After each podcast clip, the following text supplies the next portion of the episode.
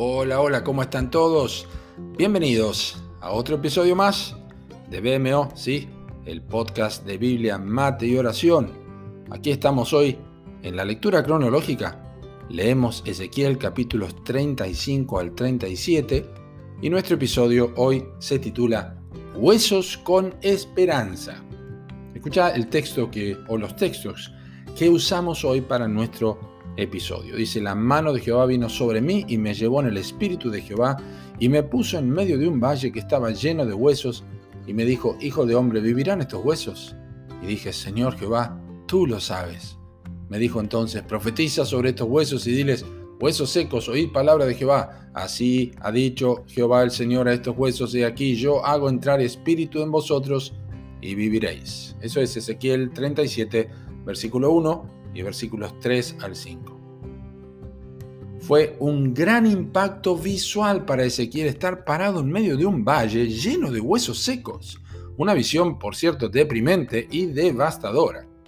¿Qué podría haber ocurrido a tanta gente? ¿Quiénes eran todas estas personas que yacían en ese lugar? La casa de Israel. Dice el versículo 11, la primera parte, Hijo de hombre, todos estos huesos son la casa de Israel.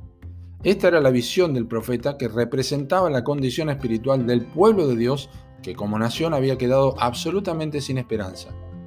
En otro tiempo no fueron así, pues Jeremías dijo, se engordaron y se pusieron lustrosos y sobrepasaron los hechos del malo, si recuerdan en Jeremías 5:28.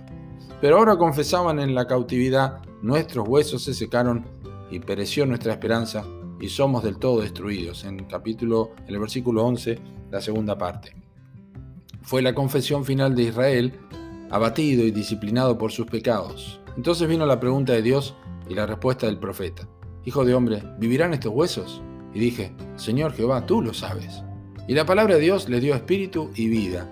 Israel volvió a su tierra transformado.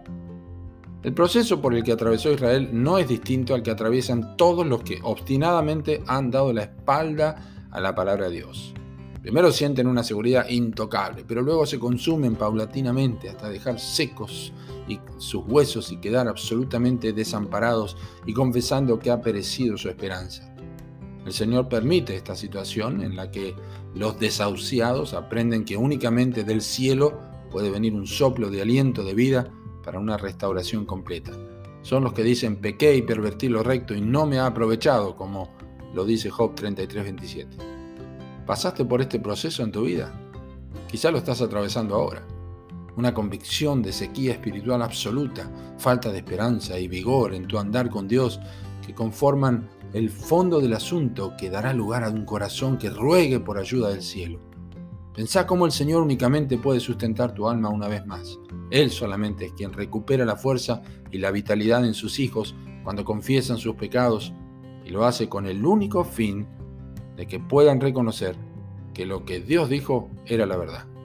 Y sabréis que yo soy Jehová cuando abra vuestros sepulcros y os saque de vuestras sepulturas, pueblo mío, dice Ezequiel 37, 13. Qué verdad preciosa. Ojalá sea así en tu vida y seas transformado si sentís que te estás secando como estos huesos que vio Ezequiel.